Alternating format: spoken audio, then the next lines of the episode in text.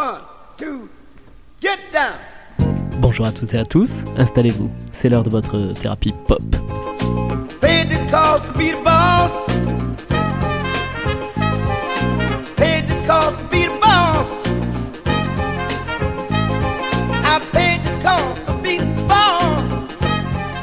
Chers amis, bienvenue à bord pour ce nouvel épisode de Thérapie Pop, l'émission qui décrypte pour vous la musique contemporaine des années 50 à demain. Nous sommes comme chaque semaine ravis de vous retrouver pour 26 minutes de culture musicale. Et pour mon plus grand plaisir, mais également pour le vôtre, c'est Gauthier qui nous prendra par la main aujourd'hui. Salut Gauthier Salut Théo qui en profite pour casser le matériel. Oui, mais c'est le tien, donc ça va. Mm. Cette semaine, vous le savez certainement, les amis, si vous nous suivez, c'est la prescription mensuelle. Je vous en rappelle brièvement le concept. On vous propose un petit tour d'horizon des dernières sorties musicales. On évoque également les rééditions de certains albums marquants du rock ou de la pop. Ce mois-ci, voilà, ce mois-ci, il n'y en aura pas. Si on peut noter la réédition de The Master Plan d'Oasis. Eh ben, si tu veux, on note. Voilà. Et aussi étonnant, euh, d'ailleurs, bon, euh, bon album. euh, Ou c'est le dernier bon. oui. De- avant de la, la- grande dégringolade. Ouais.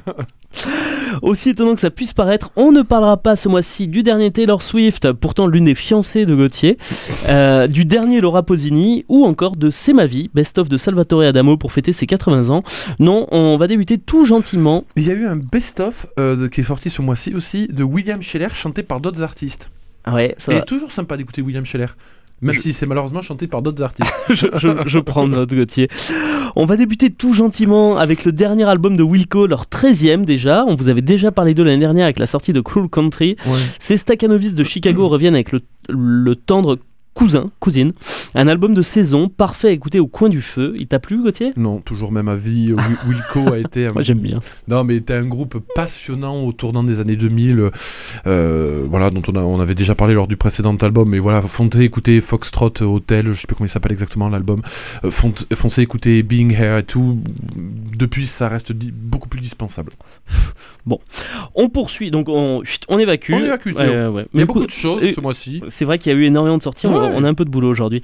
Euh, on poursuit avec le huitième album de Drake, rappeur canadien aux plus de 75 milliards, je dis bien milliards de streams, ce qui est énorme. Euh, je vais être honnête Gauthier, je ne l'ai pas écouté, je- et ce que j'ai pu lire dessus m'a absolument pas donné envie puisque la critique est unanime et le défonce morceau par morceau. Euh, tu le sauves toi ou pas? Non, je le sauve pas. Ouais. Pourtant, j'ai beaucoup aimé Drake, par- par- particulièrement à ses débuts. Tu vas me dire que je fais euh, vieux nostalgique entre Wilco et Drake. Je fais que dire que c'est les débuts de disco qui sont bien. Mais euh, effectivement, c'est un album que j'ai commencé à écouter. Et pour tout te dire que je n'ai pas pu finir, il y a 22 chansons, je crois, pour 1h30. 23. Ouais, pour 23 1h30 de son. Ouais, soit, euh, Voilà, et quand ça part mal dès les 5 premières, tu sais que tu vas pas en tenir 23. Enfin, ma- ma- mon amour pour vous et pour la musique se limite quand même parfois, donc euh, on Ouais. saute aussi. Parfois tu fais pas par sondage. Moi j'écoute parfois, tu sais, je- j'écoute toujours la première, puis après parfois la sixième. Au pif Ouais Non, bah moi j'écoute, quand j'arrive plus, j'écoute la dernière. Ah ouais. Voilà. Et puis après, si la dernière te sauve, j'écoute les trois dernières. Et puis je remonte l'album comme ça. Comme quand tu lis Paris Match en partant de la fin. Oui. Bah c'est un peu comme ça. Mais là, euh, par le début ou par l'arrière, ça allait pas. hein. D'accord. Non. Bon. Donc Drake, pareil, on passe. Euh, bien entendu, les amis, comment ne pas parler de Acne Diamonds, le dernier album des Stones? Quand je dis le dernier, c'est le dernier à être sorti, hein, parce qu'il faut croire qu'ils sont loin de lâcher les studios et, et la scène, hein, les, ils vont en les faire un loulous. nouveau apparemment Mais encore. ouais, c'est Ouais. incroyable ce que tu me disais là hors antenne. euh, euh, bon. Ça me, ça me scie, mais écoute, c'est comme ça. Même sans ce bon Charlie Watts qui nous a quittés il y a déjà deux ans euh, pour ce 24e album studio. Oui, oui, vous avez bien entendu, 24e album studio.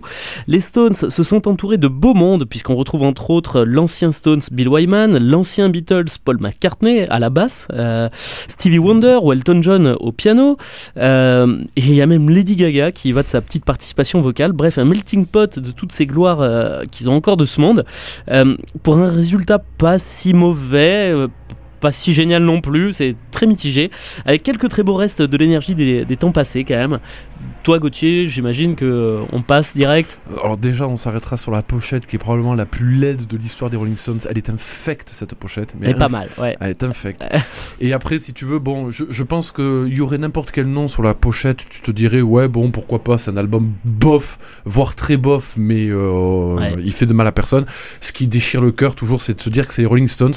Je suis désolé, mais par exemple, quand tu écoutes Angry, leur, leur single, le refrain est proprement Oui, ça- scandaleux. je suis d'accord avec toi, Quand tu sais ce qu'ils ont C'est pu celle comp- qui ouvre l'album. Ouais, quand tu sais ce qu'ils ont pu composer, il y a des ballades qui sont mièvres, type Depending of You, il y a des lourdeurs indigestes, cari- caractéristiques pardon, du Rolling Stone des années 80, je pense à Beat My Head Off par exemple, et c'est oh, là aussi un déchirement de penser que c'est Keith Richards qui joue le riff lamentable de la chanson World Wide World, qui est à peu près du Avril Lavigne sous stéroïde, je pense, ou sous Red Bull, euh, avec même, tu sais, ces espèces de petits breaks pourris que tu avais au milieu où la, la mélodie s'arrête, tu sais, il y a des grosses guitares électriques, puis attention, c'est plus doué, Et on ça repart. Voilà, c'est horrible, c'est effroyable, et c'est un mauvais album, et c'est un album encore plus mauvais quand on sait que c'est, voilà, c'est les Rolling Stones qui l'ont fait, c'est déchirant, et je me demande, si tu veux, à qui ça s'adresse, parce que quand tu aimes le- le- ce qu'on avait appelé, nous, le Golden Age, entre guillemets, It Ouais. Et tout, bon, bien évidemment, Ouais. c'est une, cet album est inaudible, quand tu as aimé les Stones dans les années 80 avec Tattoo You, etc., je sais même pas si tu te retrouves là-dedans. C'est vraiment, vraiment, vraiment très mauvais.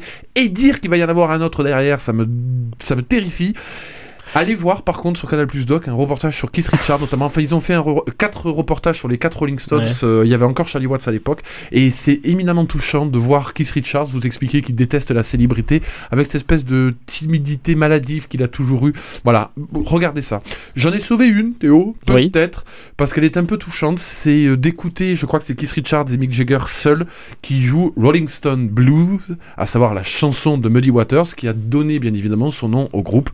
Dernière piste de l'album, on est bien loin de la première Hungry, c'est plus simple, plus voilà, et c'est les deux papis qui font de la résistance, c'est assez marrant. Rolling Stone Blues.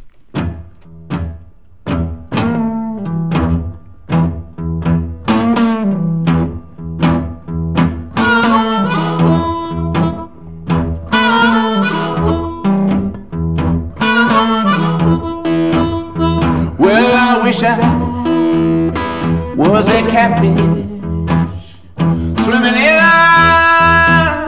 deep blue sea. I will have all you good looking women fishing after me,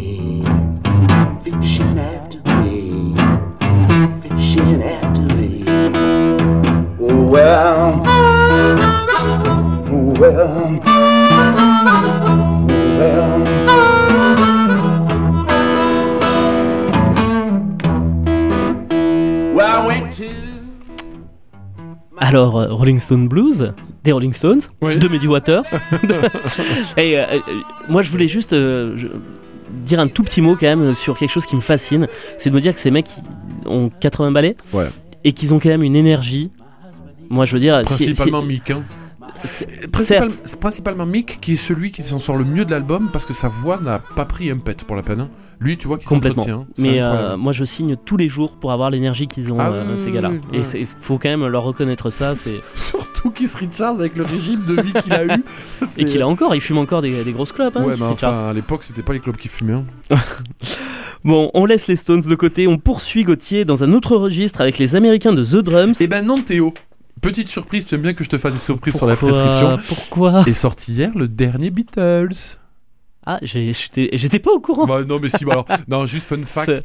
Euh, John est revenu euh, non, c'est Now and Then, euh, c'est un single qui vient de sortir des Beatles qui a été terminé à l'intelligence artificielle en gros. Alors j'ai plus l'histoire Oh, exacte, je crois que c'est ouais. des petits bouts d'un truc de, de, de l'époque a été terminé par, donc, par intelligence artificielle. Allez le voir, c'est- c'est- allez l'écouter. C'est rigolo ou pas Hmm, Et de quelle époque Je sais plus. C'est sorti hier. je- Non, même pas. C'est sorti ce matin.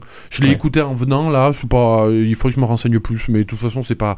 C'est assez dispensable. The Drums. Donc, mais on parlait des Stones. Fallait parler des Beatles. Je comprends bien. Donc, après les Beatles et les Stones, on poursuit dans un autre registre avec les Américains de The Drums et leur sixième album intitulé Johnny. Album à la pochette pour le moins original, je vous laisse le soin de, de la découvrir. Euh, L'album est décrit comme une véritable introspection du chanteur Jonathan, Johnny Pierce. Euh, je te laisse nous en dire deux mots, Gauthier. Alors, je vais encore faire le vieux con. J'avais adoré les Drums quand j'étais euh, jeune étudiant. Et pour leurs deux premiers albums qui sonnaient euh, très épurés, basseux, réverbés. voilà, une sorte de tessiture très particulière. On la retrouve sur la première chanson. et dès la deuxième. Isolette, euh, ça devient l'enfer. Et que dire de la troisième, I'm Still Scared, un truc effroyable avec une rythmique digne de Dancy J pour ceux qui l'auront, un espèce de vieux logiciel, Dancy J. ouais, pourri des années 2000 pour faire de la musique. Ouais. C'est une bouse pseudo-électro-rock, c'est insoutenable. Quand j'ai vu qu'il y avait 16 pistes derrière, j'ai fait comme pour Drake, j'ai passé mon chemin avec beaucoup de tristesse parce que j'ai aimé les drums. Et je vous mets en peu comme un revival euh, la chanson, donc la première de l'album. I Want It All. Si vous aimez bien ce son, foncez écoutez les deux premiers albums des drums qui étaient encore assez sympathiques.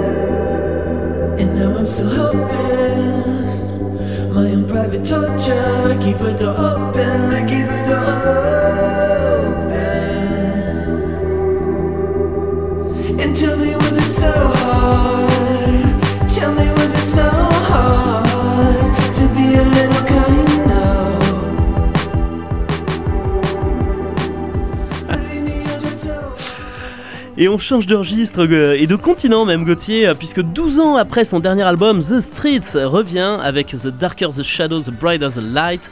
Est-ce qu'on peut parler de groupe? Je ne sais pas. On est en Angleterre, on est dans le rap, et le rappeur Mike Sinner revient avec cet étrange projet. Tu nous en dis trois mots Gauthier? Oui, euh, bah, vraiment que 3 et c'est la dernière fois que je désingue à tout bout de champ pour cette prescription, je vous le promets. Mais il aurait mieux fallu qu'il reste dans sa retraite dorée, notre cher de The Street. C'est vraiment, vraiment, vraiment, vraiment, vraiment un très mauvais album. Ça part dans tous les sens. Les premières pistes, c'est des beats de club ringards avec des synthés qui ont- font le même son que l'espèce d'harmonium pourri que ma grand-mère avait pour faire animer la messe le dimanche à Salvagnac. Euh, derrière, la chanson suivante, tu sais pas pourquoi, ça part en petite guitare façon un peu route. euh. Enfin, il n'y a aucune cohérence artistique, il n'y a aucune originalité. Ça s'enchaîne comme ça, t'arrives à la piste 5, tu es lessivé. Euh, je, je tiens à préciser que la piste 5 commence avec des bruits d'explosion et des petits lasers, pipi ou pipi ou comme ça. Je confirme. Voilà. Je l'ai écouté pour la peine.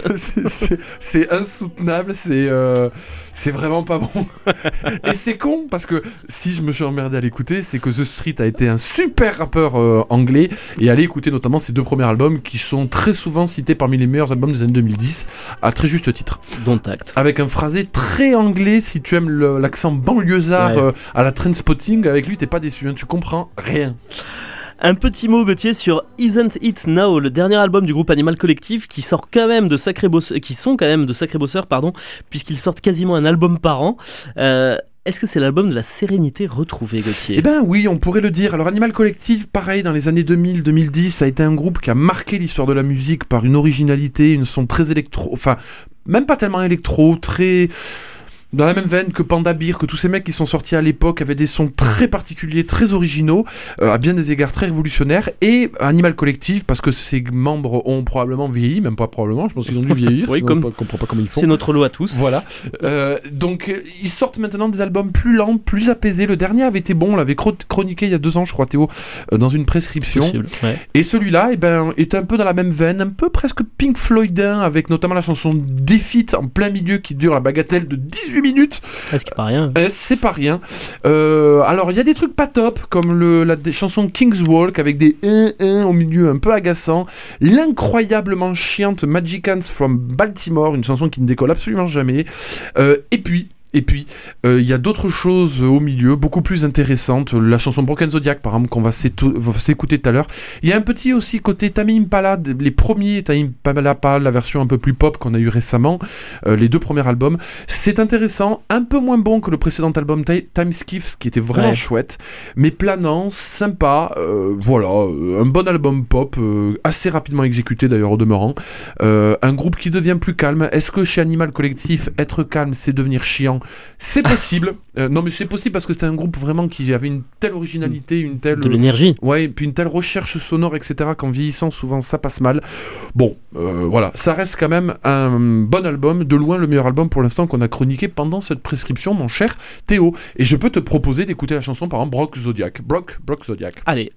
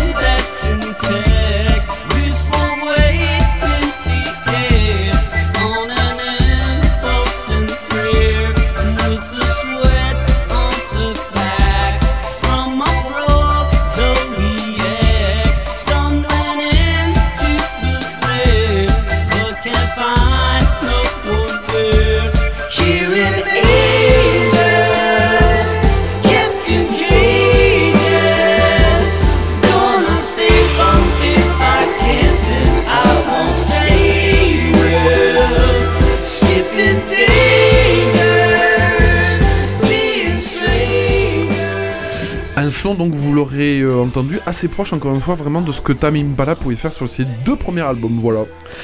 Et euh, donc ça c'était Animal Collective. On poursuit Gauthier avec Lost Track de The National parce que oui, non content d'avoir sorti un album en avril dont on vous avait déjà parlé, vrai. The First Two Pages of Frankenstein, les encore plus staccanovistes qu'Animal Collective reviennent en Non, que octobre. Wilco Que- c'est- Et que Wilco, oui.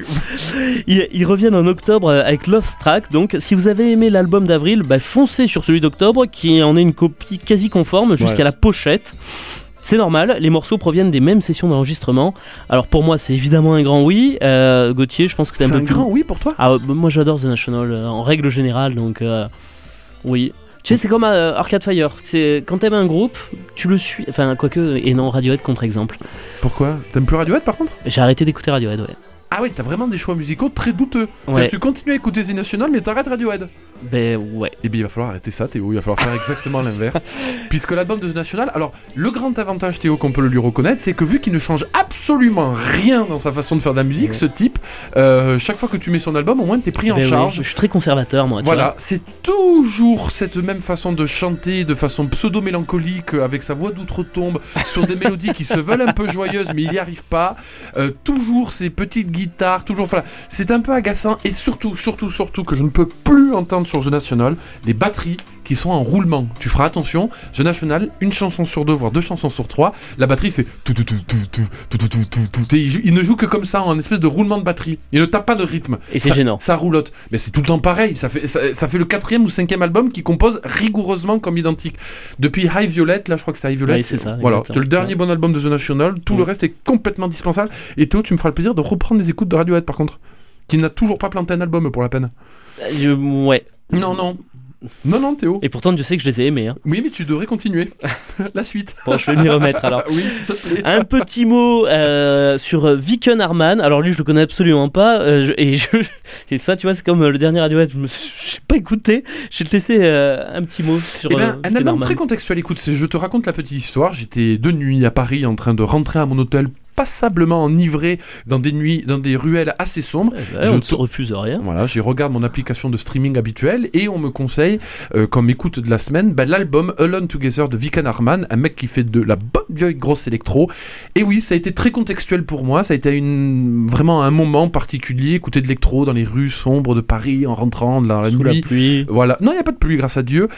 Et ben, je me suis bien amusé. J'ai pensé à toutes ces soirées euh, de nightclub que je ne ferai plus, que je ne verrai plus parce que je deviens trop vieux et que j'ai un enfant, donc je ne peux pas faire tout ça.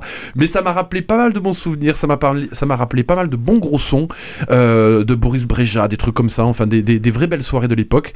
Euh, et ça reste un album assez sympa. Et j'en tiens pour preuve la chanson You With Me. Alors assez particulière, c'est clairement le single entre guillemets euh, de l'album.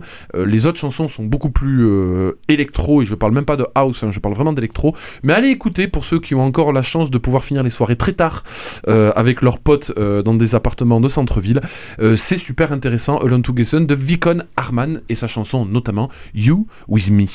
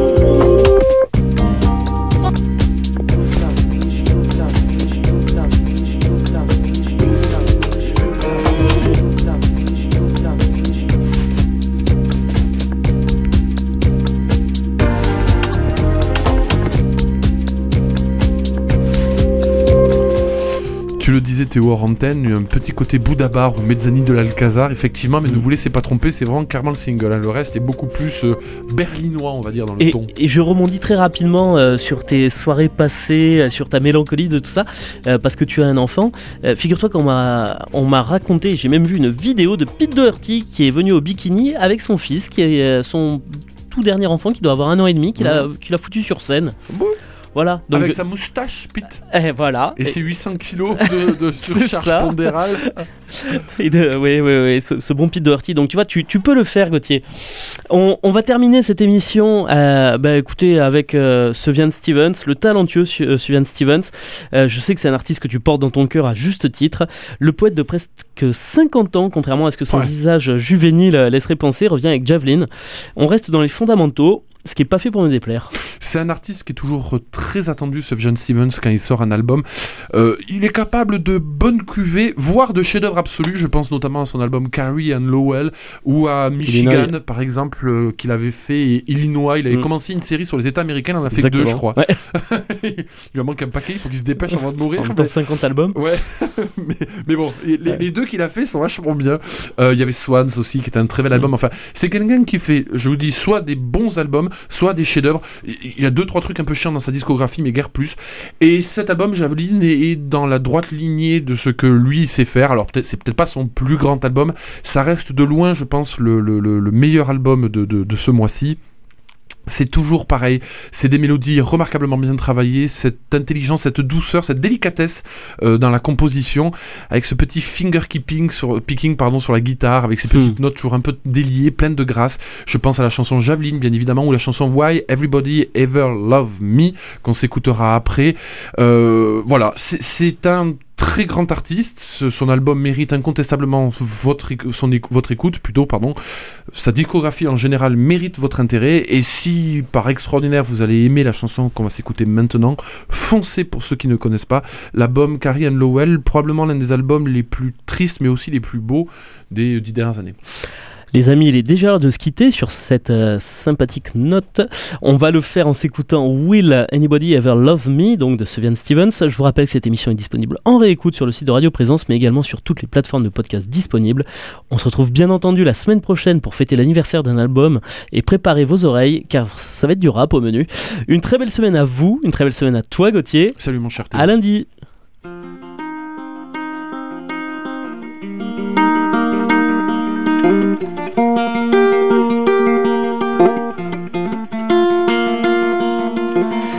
Away my heart and heartache. Run me over, throw me over, cast me out. Find a river running to the west wind. Just above the shoreline, you will see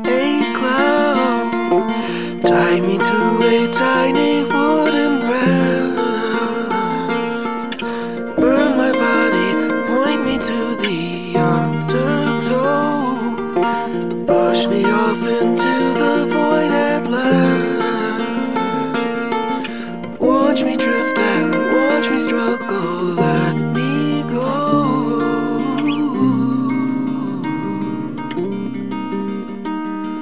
Cause I really wanna know Will anybody ever love me?